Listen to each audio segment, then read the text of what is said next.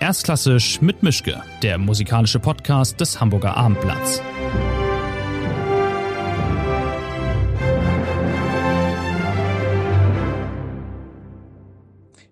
Schönen guten Tag zu einer neuen Folge von Erstklassisch mit Mischke. Wie immer in den letzten Wochen und Monaten bin ich zu Hause in meinem Arbeitszimmer und mein Gast ist woanders. Diesmal ist es ein Pianist und er ist in Berlin. Es ist Pierre-Laurent Aymar, spezialisiert auf zeitgenössische Musik, aber nicht nur und auch nicht nur aufs Klavierspielen. Es tut mir leid, ich bin nicht spezialisiert in neue Musik. Ich okay. bin spezialisiert in Musik. Umso besser. Haben wir schon den ersten Anknüpfungspunkt. Und das äh, Stück, das Sie nicht spielen können, muss wahrscheinlich erst noch geschrieben werden, nehme ich an. Guten Tag erstmal nach Berlin. Ich würde gerne mit einer einfachen Frage anfangen, nämlich haben Sie eigentlich schon mal vor einem Stück kapituliert? Haben Sie Noten bekommen von einem Komponisten und gesagt, nee, kann ich nicht, geht nicht? Ja, sehr oft. Tatsächlich. Tatsächlich? Sehr oft mit Johann Sebastian Bach. Ich habe gewartet, dass ich 50 Jahre alt war, um ihn veröffentlicht zu spielen. Oder mit Beethoven Hammer Klaviersonate habe ich auch ungefähr dieses Alter gewartet. Mhm. Wie frustrierend Klar. ist das denn, wenn man das merkt, dass man, obwohl man ein sehr guter Pianist ist, merkt, ich komme in dieses Stück nicht hinein, ich, es ist zu schwierig, also es ist nicht zu schwierig für mich, aber es ist zu schwer. Es hat nichts mit dem Pianismus zu tun. Es hat Aha. zu tun mit dem künstlerischen Anspruch. Und das ist gar nicht frustrierend. Äh, was sind wir vor so einem Stück? Ja, man versucht auf den Berg zu steigen und wenn nicht, wird das für nächstes Mal sein. Dann steigen Sie halt wieder runter und sagen sich, dich kriege ich noch. Hoffentlich. Und wenn nicht, nicht. Okay. Ich habe in ihrem Lebenslauf gefunden, ich, äh, das konnte ich kaum glauben, ich weiß nicht, ob es stimmt, da stand, dass sie mit sieben schon die kleinen Klavierstücke Opus 19 von Schönberg gespielt haben und mit neun in die Musik von, Belle, von Pierre Boulez äh, geradezu verknallt waren. Das ist ja ein Alter, wo sechs, sieben, acht, neunjährige Kinder vielleicht eher sich für eine Mozart-Sonate begeistern. Was ist ja, da warum? schiefgelaufen? Warum? Ich weiß es weil nicht. Sie, ich, äh, äh weil sie so ausgebildet sind. Ich war mhm. anders ausgebildet, äh, also mit zum Glück einen breiteren Bandbreite von Repertoire, als äh, man sonst macht. Und dann, ja, macht das kein Problem. Es ist nur eine Frage der Ausbildung. Und man, also verstehen Sie, das ist wie, das ist wie in der Politik. Man kann glauben, dass es nur ein äh, an, an Religion gibt. Die tonale mhm. Musik zum Beispiel und sonst nichts lernen. Oder man kann denken, als äh, die Welt mit mehr Vielfalt gemacht ist. Und dann haben Sie von Anfang an auch ganz anders äh, die Ausbildung bekommen, dass dann nicht dann Czerny äh, Fingerübungen dabei waren am Anfang, sondern man hat Ihnen gleich als Anfänger ganz anderes Repertoire vorgelegt, also sie ganz anders normiert. Ich habe viel Czerny gemacht, viel Übungen, mhm. um meine Technik auszubilden. Aber äh, ich wollte nie mein Repertoire zu begrenzen, äh, womit es in, in der Akademien definiert war. Was war für mich viel zu begrenzt. Ja? Und das würden Sie jetzt auch nach wie vor für den richtigeren Weg halten? Also der Großteil der Klavierausbildung läuft dann verkehrt oder war das nur für Sie persönlich so genau richtig? Jeder Mensch definiert, wie er sein Leben planen wird. Und also für mich wäre eine künstlerische Ausbildung auf keinen Fall eine äh, Sache, die mit, mit begrenzten Formalismus zu tun hat. Es musste mit Kreativität, mit Neugier, mit Discovery, mit Entdeckung äh, immer ver verbunden sein. Ja, äh, also eine Suche für eine persönliche Freiheit und nicht eine Suche für ein ähm, äh, ja ein konventionell konventionellen äh, Konsensus. Mhm. Was war das für ein Elternhaus, in dem Sie aufgewachsen sind? Denn ich könnte mir vorstellen, dass die gängigen Eltern sagen, der Junge muss jetzt erstmal Mozart lernen und äh, Schubert und die ganzen gemeinen, schweren Stücke, die kommen dann später und jetzt soll er erstmal schön spielen. Das war offensichtlich nicht der Fall bei Ihnen. Äh, ich habe ein, ich hatte ein Privileg, zwei sehr intelligente Eltern zu haben. Die haben, glaube ich, gedacht, oh, der Junge, äh, also beschäftigt sich mit äh, Sphären, äh, die wir nicht kennen. Äh, ihn mhm. sollten wir ermutigen und da entdecken wir selbst neue Sphären. Das ist, wie ich das erlebt habe. Okay. Das ist auch, was Waren ich versuche, mit meinen Kindern zu machen. Haben Ihre Eltern mit Musik zu tun gehabt oder? Äh, die waren Ärzte mit viel Neugier und äh, viele Interesse in, in der Kultur, äh, in äh, Literatur, äh, Theater, äh, Kunstgeschichte, auch Musik. Also mein also Vater war ein Oper-Fan eigentlich. Mhm. Mhm.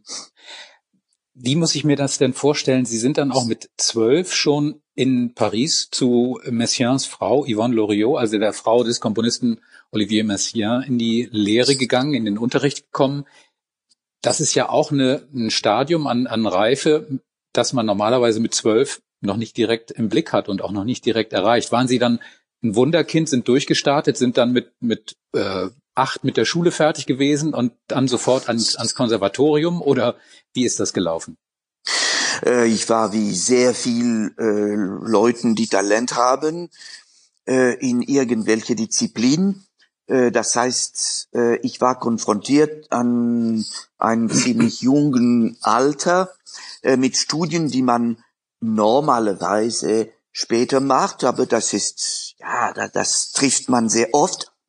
Ähm, was war besonders, war vielleicht der Inhalt und die Tatsache, dass ich schon sehr jung mich orientiert habe ähm, in der Richtung Schöpfer. Und diese Geschichte mit Yvonne Loriot war selbstverständlich eine Tür geöffnet, um Messiaen zu treffen und mit ihm äh, schon äh, ziemlich früh zu arbeiten.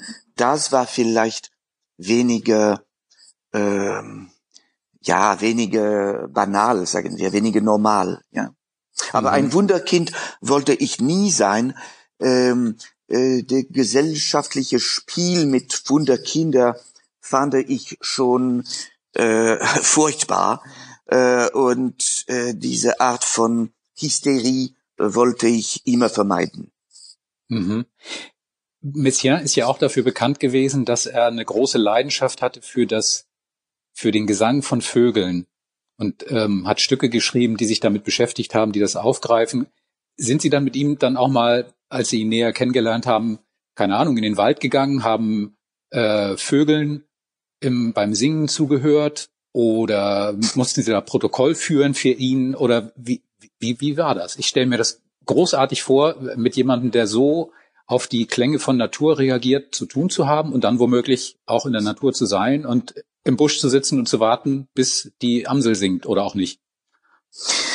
Äh, was war beeindrucksvoll war nicht nur die Liebe von Messiaen für Vogelgesänge und für äh, die Musik der Natur generell, sondern sein Kenntnis. Er hatte wirklich Vogelgesänge Gesänge studiert und könnte äh, für jeden Vogelgesang, die er in seinen Stücken integriert hatte oder transkript hatte, äh, konnte wirklich die ganze Geschichte vom Vogel und vom Gesang ihnen erzählen und konnte selbst äh, der Gesang, den, diesen Gesang sehr gut imitieren.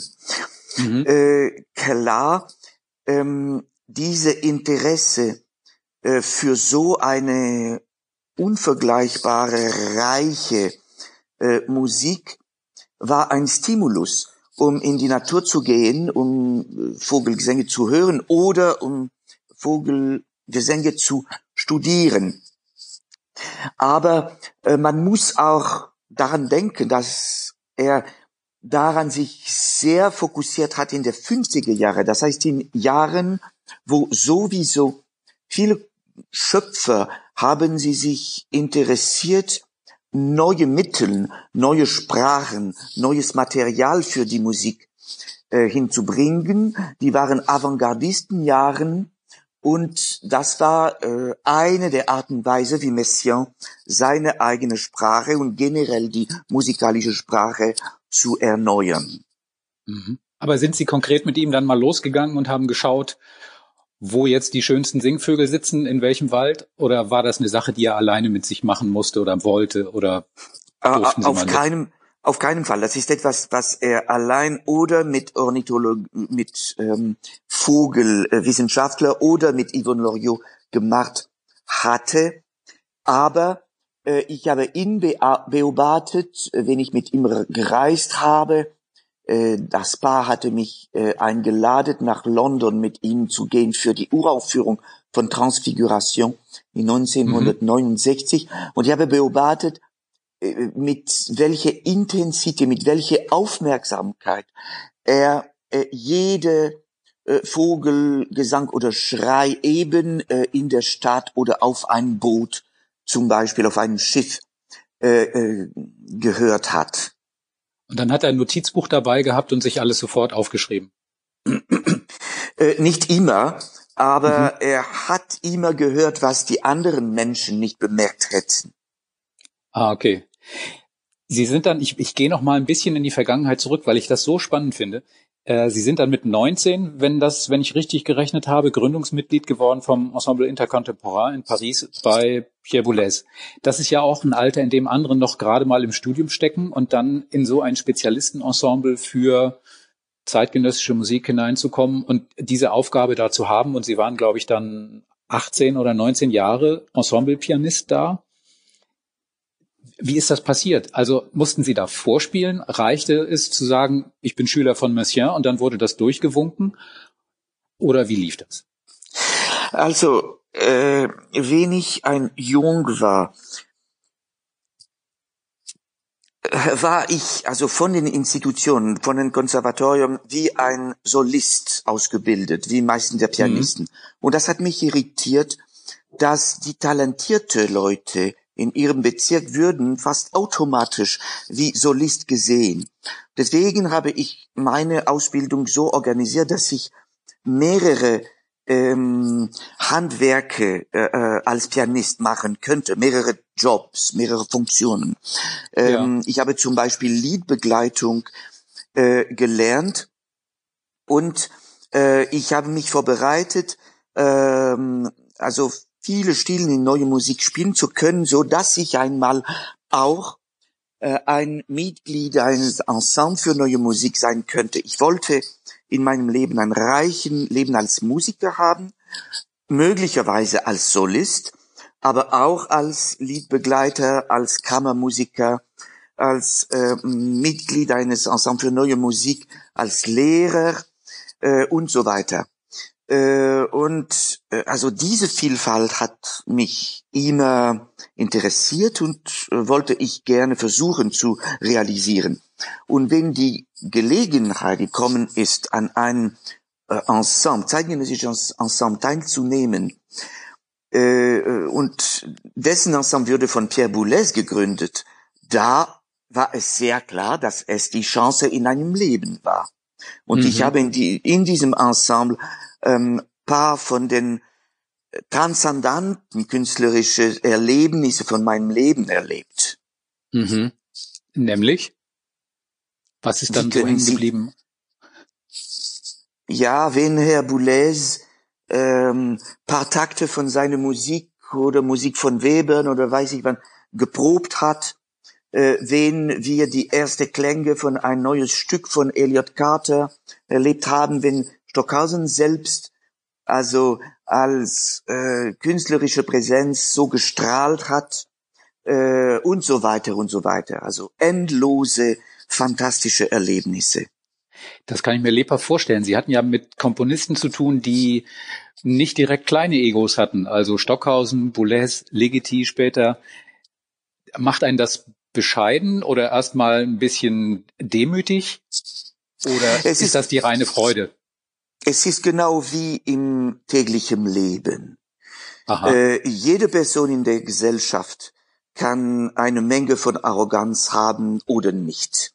Und mhm. dass sie äh, von dieser Person ein Stück, ein neues Stück kriegen sollten oder ein Stempel in eine Verwaltung oder ein Transport in eine Stadt äh, kriegen sollten, macht keinen Unterschied. Wir müssen täglich ähm, mit Arroganz und mit die Probleme von Egos äh, kämpfen oder Kompromisse finden oder äh, äh, hoffnungslos bleiben, ja. Mhm. Ähm, also die, die Komponisten, die große Schöpfer sind Menschen und die sind nicht Götter. Und was ist interessant ist, wie kann man die Künstler und die Menschen äh, irgendwo nicht harmonisieren, sondern äh, also zusammen in, in diesen Erlebnis zusammenbringen. Ihre Zusammenarbeit mit Legiti war ja lang und eng. Ich kann mich erinnern, also ich bin alt genug, ich habe ihn mal in Hamburg besucht, hier in seiner Wohnung und unfassbar, also vollgestellt mit Noten, Büchern, mittendrin der Flügel, dann am Rand das Sofa, man musste da praktisch rüberklettern, um da reinzukommen. Ähm, unglaubliches Treffen. Aber diese Zusammenarbeit mit Legiti, ähm, hat das dann so funktioniert, dass er irgendwann gesagt hat, ich möchte Klavierstücke schreiben was hättest du gerne? Oder gab es da gar keinen Austausch? Wenn eine von diesen Etüden fertig war, äh, war sie halt fertig und oder hat, hat er mit Ihnen darüber geredet, über diesen Entstehungsprozess, womöglich gesagt, ist das hier okay, ist das zu schwer, ist das zu leicht? Wünscht ihr was? Wie lief das? Äh, wenn ein Schöpfer kräftig ist in der Vision, also ist er der Schöpfer, also der mhm. Interpret ist nicht der alter Ego. Aber der Interpret ist wichtig, weil er ähm, eine Präsenz gibt, zu eine Realisation, klängliche und zeitliche Realisation zu einem Stück gibt. Und deswegen sollte er ein so volles Verständnis haben wie möglich mit dem Stil, der Inhalt eines Stücks etc. Äh, deswegen also gibt es eine Komplementarität, aber äh, die ist nicht auf dem Basis von einer alter Ego äh, äh, Verhältnis. Das heißt, der Interpret, also die Rolle des Interprets ist nicht zu sagen, ja, du könntest äh, diese Idee entwickeln, sondern äh, ein Interpret also bringt äh, seine Klangwelt, seine Sensibilität, äh, seine Technik, äh, seine Kultur und um das Stück zu realisieren oder wenn das Stück für ihn komponiert wird, um das Stück in eine bestimmte Richtung vielleicht zu orientieren. Aber das mhm. bleibt eine definierte und ziemlich bescheidene Rolle. Es ist aber dann nie so gewesen, dass es eine bestimmte Stelle in einem Klavierstück jetzt nicht mehr gibt, weil Sie im Entstehungsprozess gesagt haben, das geht nicht, das, das kann man nicht spielen. wenn ich das schon nicht spielen kann, kann es niemand spielen. Oder umgekehrt, dass Sie ihm gesagt haben, du bist auf dem richtigen Weg. Vielleicht gab es einen Moment des Zweifels, wo nicht klar war, wo geht dieses Stück hin, was im Entstehen ist. Und dann gab es einen kleinen, einen kleinen Wegweiser von Ihnen und dann ist dieser Knoten geplatzt. Also ich versuche präzis zu sein. Ähm, mhm. um ein Ja in, äh, Ihnen zu beantworten. Ähm, zum Beispiel für die Titel. Er hat oft gefragt an mehrere Leute und selbstverständlich an seinem Interpret, ich habe an diesen Titel gedacht, was denkst du, was ist der beste oder was könnte man sonst? Hast du Ideen? Aber am Ende hat er selbst selbstverständlich immer seinen Titel äh, ähm, äh, für seinen Titel en äh, entschieden, ja. Mhm. Ähm, und äh, ein anderes Beispiel, und ich versuche prä so präzis wie möglich zu sein, für die Etüde 14, Colorana Infinita, mhm. eine sehr anspruchsvolle Etüde, technisch gedacht, hat er eine erste Fassung mir geschickt und hat gefragt, ist das unspielbar? Mhm. Äh, also, was kann man damit machen? Ich habe beantwortet, das ist wirklich extrem. Ich glaube, es würde einen Sinn machen, äh, eine leichtere Fassung äh, zu schreiben, so dass mehr Pianisten können das äh, schaffen. Wie Liszt zum Beispiel mit seiner äh, Etude Transcendante. Der hatte eine erste Fassung geschrieben, was war Strapazieren und was er selbst gespielt hat und was sehr wenig Pianisten äh, äh, dann äh, gespielt haben und sonst die Fassung, die wir kennen. Ja. Das ich heißt, kann mich noch erinnern, gibt, ich, ja, ich, ich glaube, der, der Interpret macht die Gäste. Ähm, der, der Komponist macht die Gäste als Komponist, nicht als Spieler. Und der mhm. Interpret kann spüren, bis, wo man gehen kann, glaube ich, und mhm. kann dann gute Ratschläge geben. Ich kann mich noch erinnern, ich weiß nicht mehr bei welcher Etüde, aber bei einer seiner Etüden ist ein Vermerk, ähm, dass die Aufführung durch äh, einen lebendigen Pianisten ebenfalls bei entsprechendem Arbeitsaufwand möglich sei, weil die Stücke teilweise so komplex sind, dass sie eigentlich nur noch von den selbstspielenden Klavieren geschafft werden können oder auch dafür angelegt waren teilweise. Das ist ja ein enormer, ein, ein enormer Anspruch, der da an den Interpreten dann auch angelegt wird. Also äh, technisch das umzusetzen, was ein Komponist äh, geschrieben hat, und dann sitzt man als Pianist da und denkt sich, um Himmels Willen, ich habe doch nur zehn Finger. Ja, also das ist ein bisschen das Spiel von ein paar Etüden von ihm. Ähm, das Spiel von einem Illus Illusionist äh, irgendwo. Ähm, aber am Endeffekt sind die Stücke spielbar. Nur ist das eine besondere Herausforderung an dem Moment, wo sie geschrieben werden. Und dann kommen Generationen von Pianisten, die Fortschritte machen und also machen äh, diese Schwierigkeit mehr und mehr möglich. Äh, denken mhm. Sie an den Anfang von Sacre du Printemps von Stravinsky. Das hohe C mhm. von Fagot war, war kaum spielbar am Anfang, ist ganz normal geworden für alle mhm. Fagottisten, alle Orchester der Welt heutzutage. Ähm, ich habe Studenten, die eine Etüde wie Vertige, ich glaube, das ist dann diese Etüde, was sie gedacht haben, die Vertige spielen auf eine perfekte Art und Weise, die ich mich nicht so äh, vorgestellt hätte. Mhm. Ja, das heißt, man macht für Schritte vor allem im Rahmen der Technik und äh, solche Herausforderungen, solche Stücke äh, also wurden auch gemacht, so dass die Menschlichkeit geht vorwärts.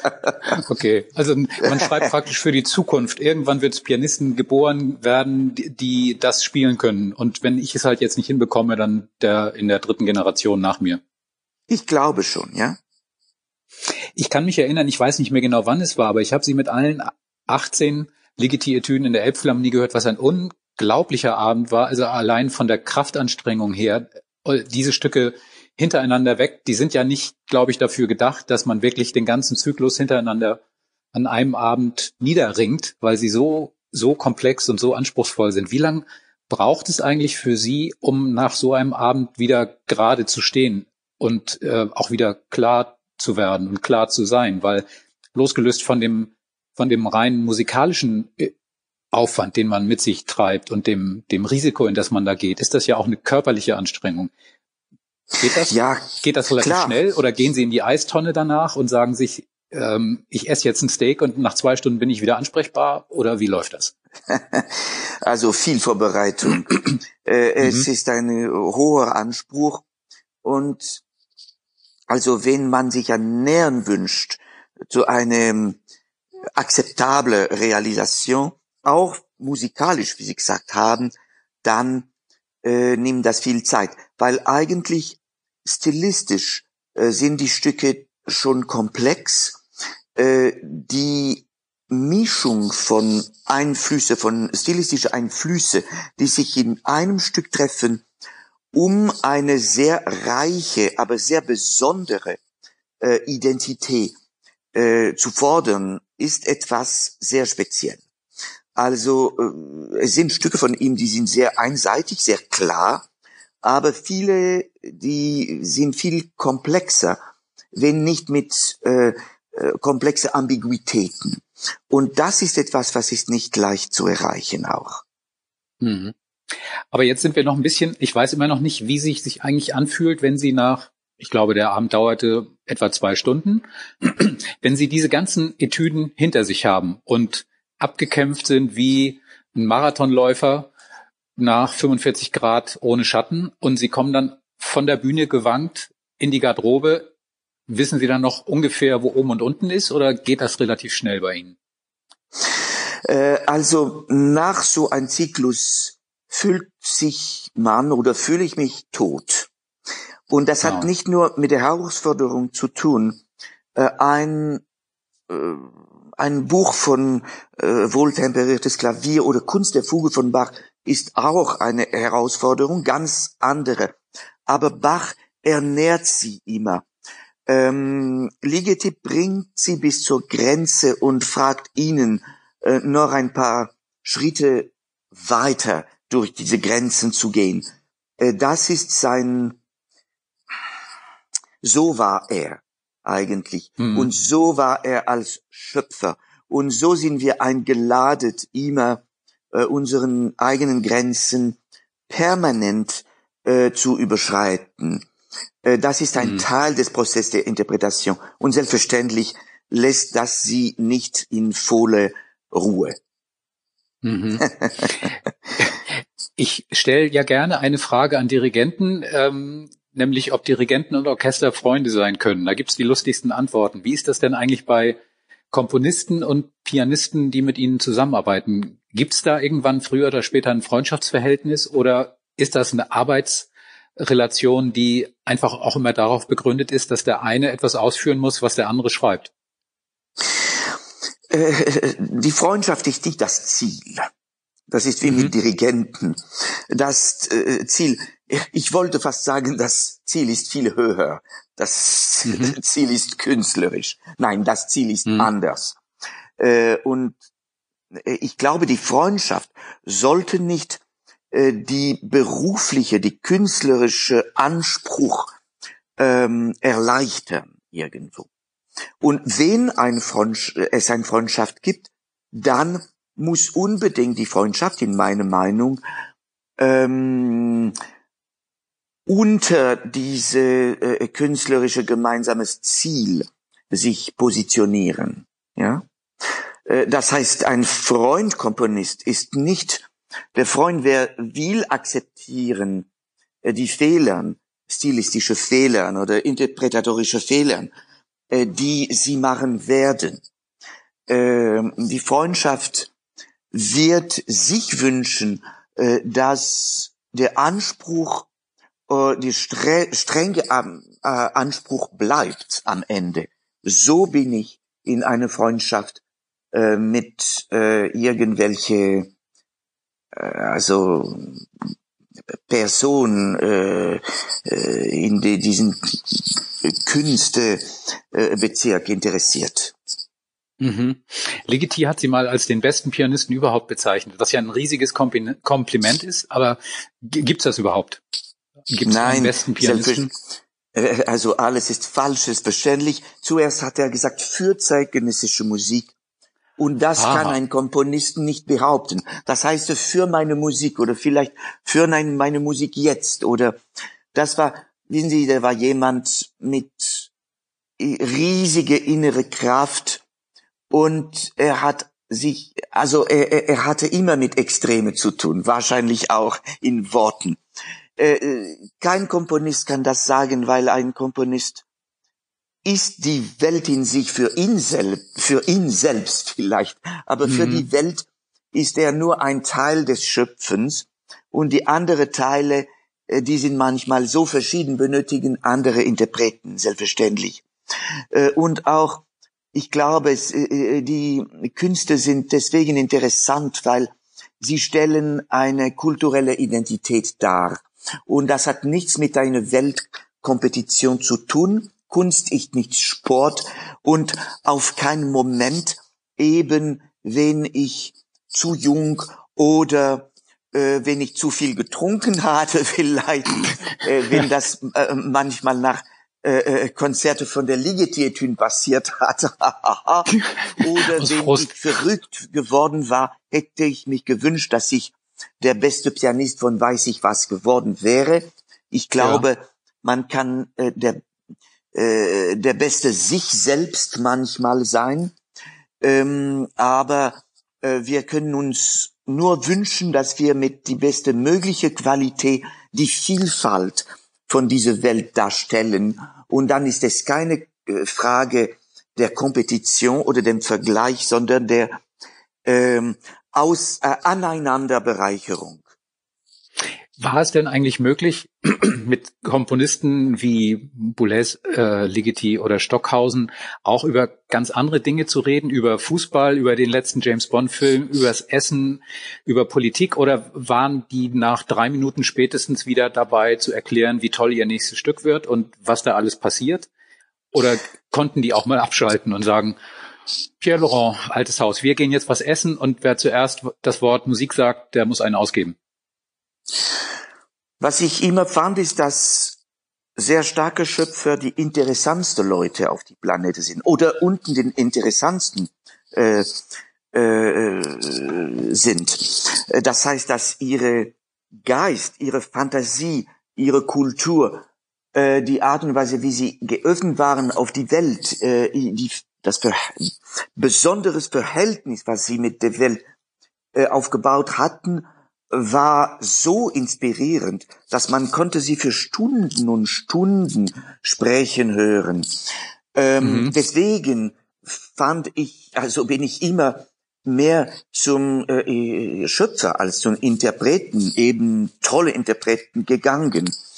Ähm, äh, also äh, äh, äh ein Mensch wie Boulez, ein Mensch wie Ligeti äh, waren, also man könnte nie satt werden äh, von was sie erzählt haben oder was sie uns entdecken gelassen haben.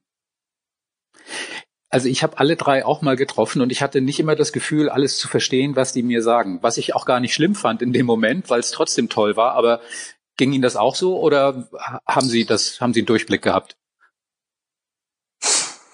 Ähm, ich glaube, wenn jemand ist sehr weit äh, in sein Suchen, sein Denken, sein Erlebnis, da sehr oft, ja, fühlt man sich nicht an dem Niveau und hat man noch viel zu lernen.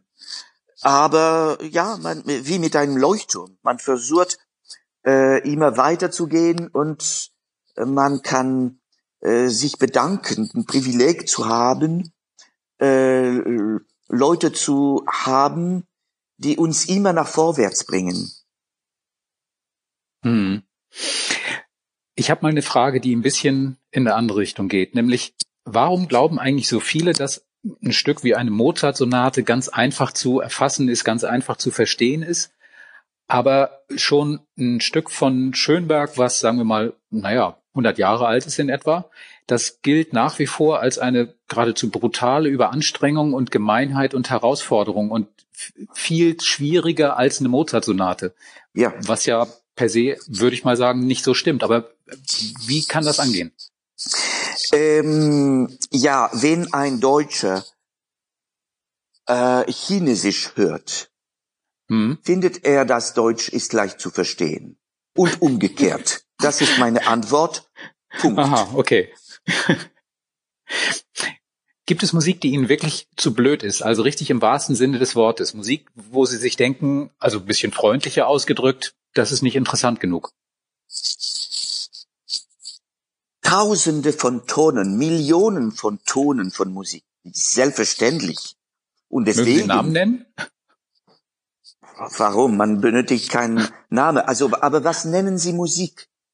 Wenn man Musik nennt, äh, die einfach ein paar Klänge nacheinander präsentiert und die, da, diese Reihenfolge könnte vor irgendwelche Maschine oder irgendwelche Mensch gemacht werden, dann warum würde das a priori äh, interessant sein? Ähm, äh, äh der Mensch ist so, er macht eine Auswahl. Er versucht immer das Bestens äh, äh, auszuwählen, um also einen interessanten und fruchtbaren Leben zu, zu haben. Warum immer mit Un Unsinn zu leben, mit Banalität, mit niedriger Qualität? Also ähm, es gibt so viel, äh, es sind Millionen von Tonnen von furchtbaren, äh, äh, wie sagt man, äh, Sachen zu, zu essen zum Beispiel. Mhm. Und sie müssen, um ein gutes Essen zu haben, gesund, was ihres Körper respektiert und was ihnen ein Genuss gibt, Sie müssen sich Sorge machen. Sie müssen dafür arbeiten, auch für Musik. Mhm. Wenn wir in diesem Jahr uns mal umschauen, wir haben ja Beethoven-Jahr, aber eigentlich auch nicht wegen Corona. Was halten Sie eigentlich von solchen Jubiläumsveranstaltungen? Ich weiß, Sie haben ein Programm gemacht mit Beethoven und die Avantgarde, was, glaube ich, auch dann nicht so oft aufgeführt wurde, wie es hätte aufgeführt werden sollen.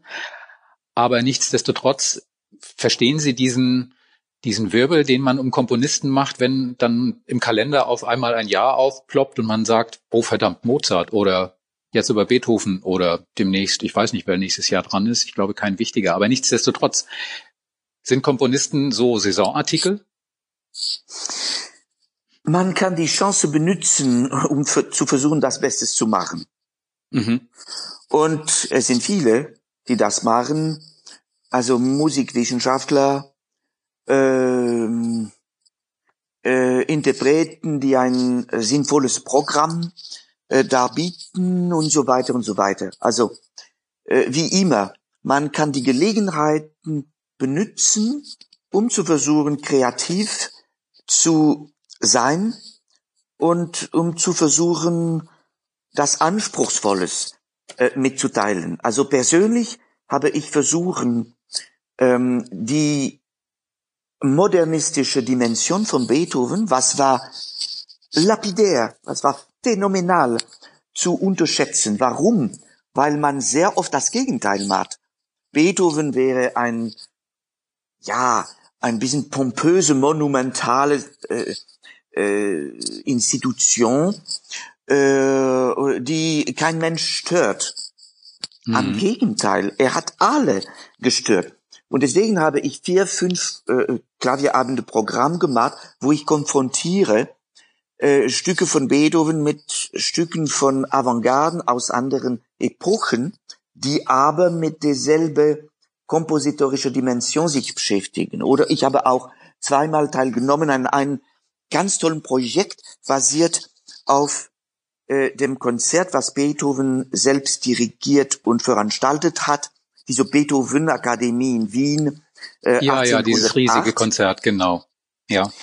Einmal mit dem authentischen Programm, der Urprogramm äh, in London mit dem Philharmonia Orchestra unter der Leitung von Salonen. Einmal mit einem sehr, sehr ähm, äh, also schöpferischen Programm ähm, äh, in Köln mit dem Gürzenich Orchester und der, die Leitung von François Xavier Roth äh, und mit Interlüden komponiert von Isabelle Mundry.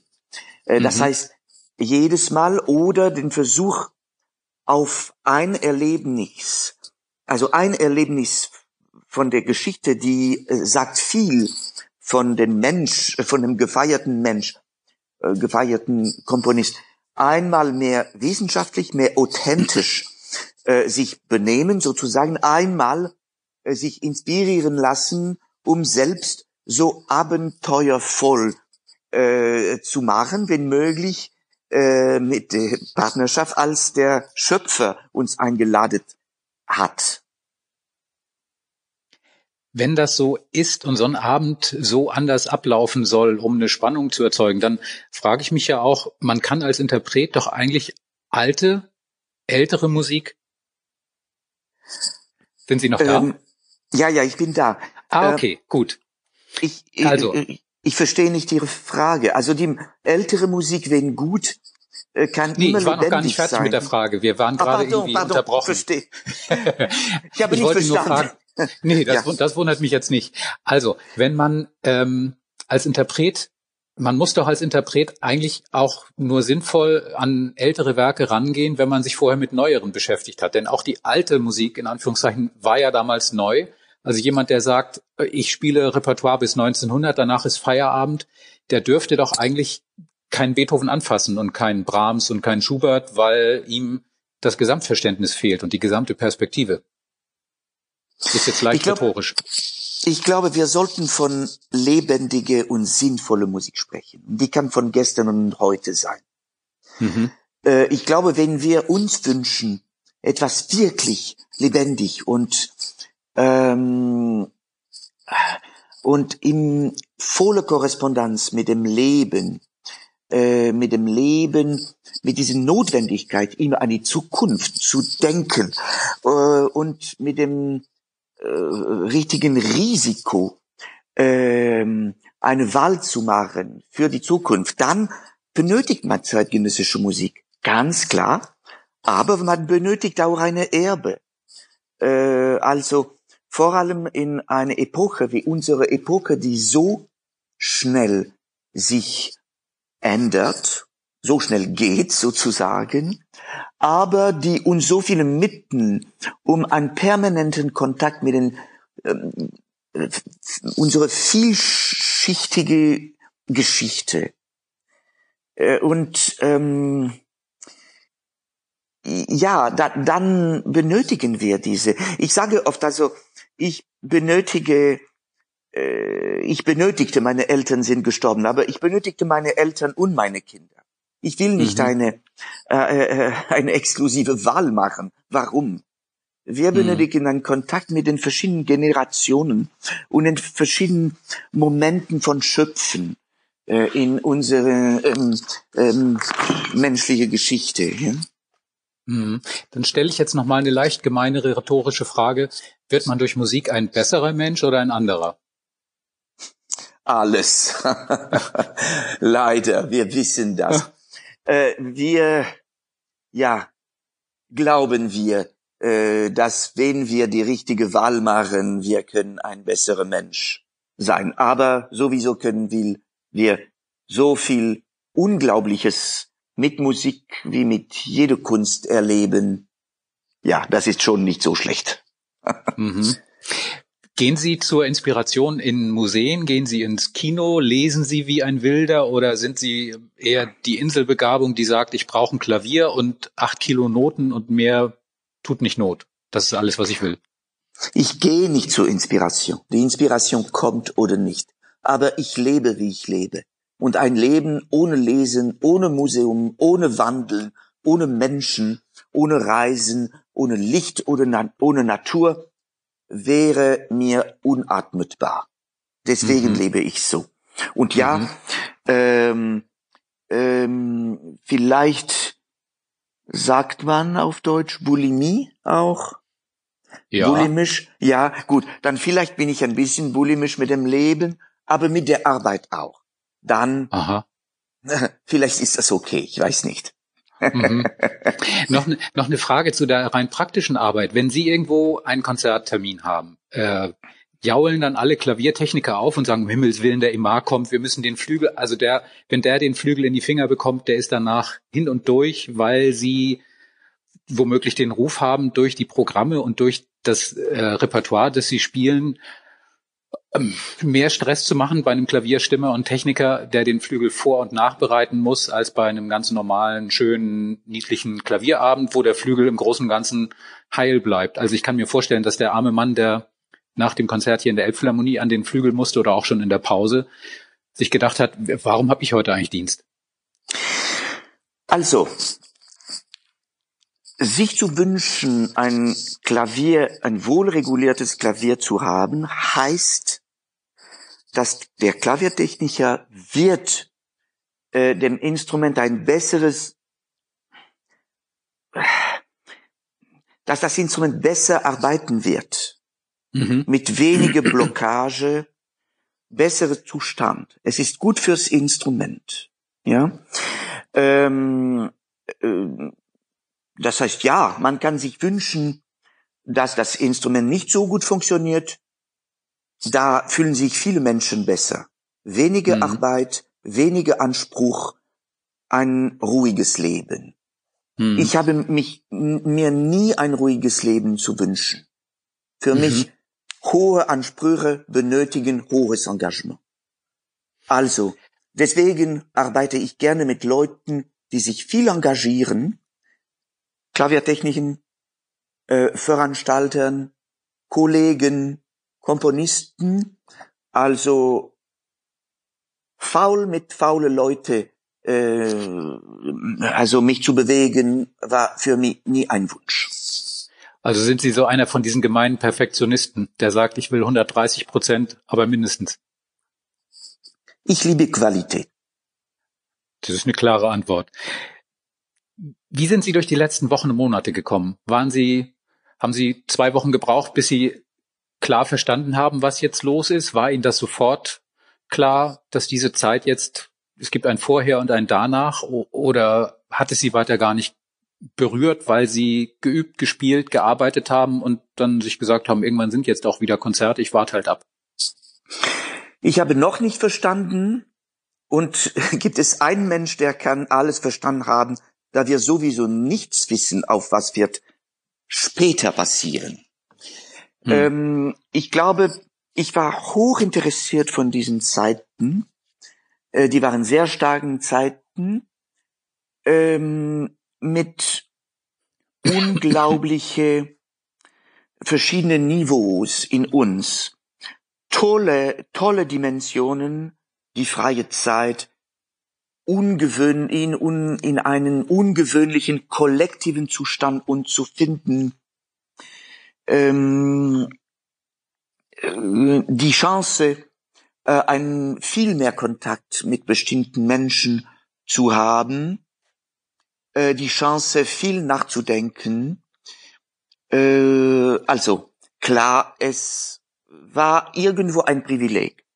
Es war aber selbstverständlich auch tief störend und es waren Stunden unten den schwierigsten in meinem Leben und ich glaube, dass ich nicht der Einzige bin, da wir mhm. dann konfrontiert sind mit wesentliche Probleme äh, des der Planete Schicksal, wenn mhm. man so sagen kann. Mhm. Äh, was mich sehr berührt hat, was mich sehr irritiert hat, ist, wie man dann manchmal die Situation oberflächlich benutzt hat, äh, vor allem mit den Medien, den sozialen Medien, äh, um eine Art von megalomanische Präsenz zu haben, ähm, sehr oft mit wenig Sinn, aber viel Ego. Äh, aber was mich sehr tief berührt hat, ist, wie äh, Leute mit äh, authentischen Inhalt und manchmal künstlerische Vision haben äh, sich ausgedrückt und haben kommuniziert.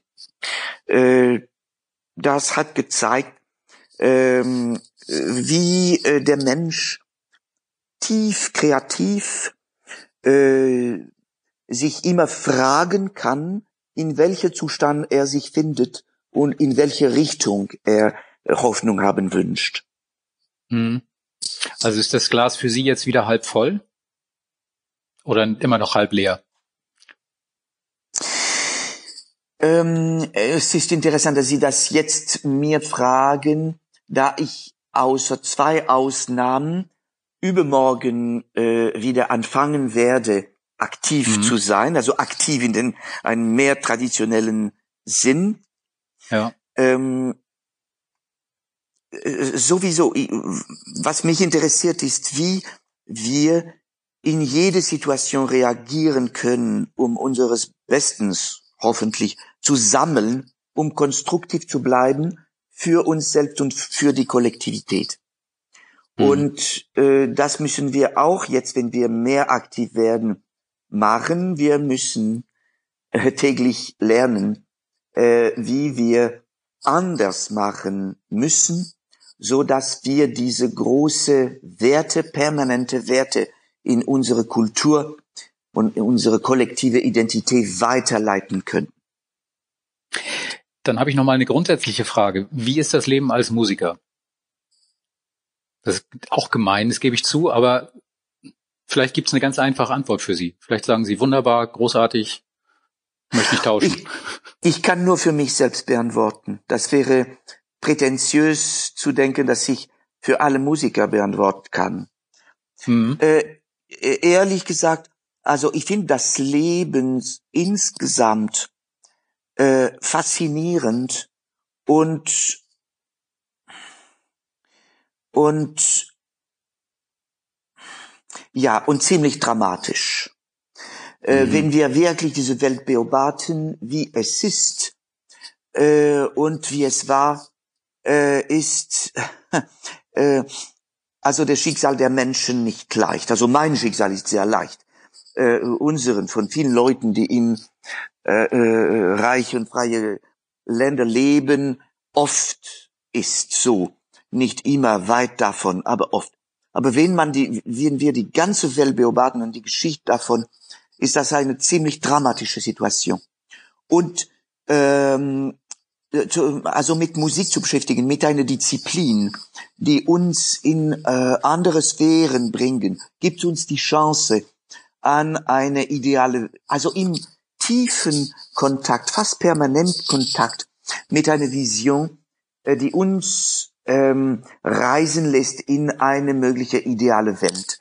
Und das ist ein äh, unvergleichbares Privileg, was transformiert dieses Leben in ein hochinspirierten und ähm, äh, begeisterungsvollen Leben. Oh la la. Dann höre ich mal auf mit einer einfachen letzten Frage, nämlich von, pardon, pardon, Nö, ist schon okay. unverständlich auf Deutsch klänge noch Nein, mehr als auf Französisch. Nein, sehr, sehr verständlich und äh, mit Französisch kann ich nicht dienen. Ich habe das nie gelernt, von daher muss ich einfach jetzt auf Deutsch weitermachen. Aber als einfache, vielleicht auch nicht einfache letzte Frage. Von wem hätten Sie eigentlich gern ein Stück auf Ihre Finger komponiert bekommen und warum? Ich freue mich, dass so viele, also endlose äh, göttliche Stücke äh, können Sie sich von Leuten wie ich, also die Musik machen, berühren lassen. Das ist unsere Chance. Dann äh, noch ein Stück selbst zu bekommen, ja, es ist ein wahnsinniges Privileg, aber irgendwo, das ist nicht unseres Stück. Wissen Sie, ähm, ein Stück, was für Sie komponiert wurden von der letzten Sekunde, ist ein Stück fürs Universum. Es ist ein Stück für alle. Das heißt, es macht keinen Unterschied. Irgendwo. Hm. Das ist eine wunderbare Anekdote, aber das ist nur eine Anekdote. Was wirkt, ist der Inhalt des Stückes, dass das Stück existiert und dass es kann uns berühren und bereichern. Was für ein Schlusswort. Also jetzt, jetzt kann ich auch nicht mehr. Besser wird's nicht. Ähm, vielen Dank, Herr Immer. Das war ein sehr schönes Gespräch. Ich freue mich darauf, wenn Sie womöglich auch mal wieder hier in Hamburg sein sollten. Ich weiß es nicht. Ich glaube, momentan ist kein Termin. Aber doch, früher oder später. Ja, doch. Dann, doch. Äh, das ist ein wichtiger Termin, weil das Stück ist toll und nicht sehr bekannt. Es ist ah. Ende November. Allegro Sostenuto von Helmut Lachenmann. Ah, okay. Äh, und äh, am 24. oder 25 äh, für äh, Klavier, Cello und Klarinette. Das ist ein fantastisches Stück. Sonst komme ich am 7. September jetzt mit George Benjamin und dem Malachem Orchestra für Janacek. Auch Stimmt, eine sehr ich hab's gute vergessen, Musik. natürlich, genau. Und George Benjamin auch eine gute, sehr gute Musik. Dann sehen wir uns. Ich rufe einfach mal zwischendurch rein, dass ich's bin im, im Konzert. Super. Und dann, nein, also jedenfalls vielen Dank erstmal. Das hat sehr viel Spaß gemacht und ähm, ich bin gespannt auf alles, was kommt von Ihnen, ob auf CD oder in Konzert und hoffe, dass das Leben halt wieder ein bisschen normaler wird in absehbarer Zeit und dass äh, Konzerte auch wieder Konzerte sind, wie wir das kennen und wie wir groß geworden sind mit Formaten. Vielen Dank nach Berlin also, und schönen Tag. Vielen Dank. Vielen Dank für. Bis dann. Ja, bis dann. Ciao. Tschüss.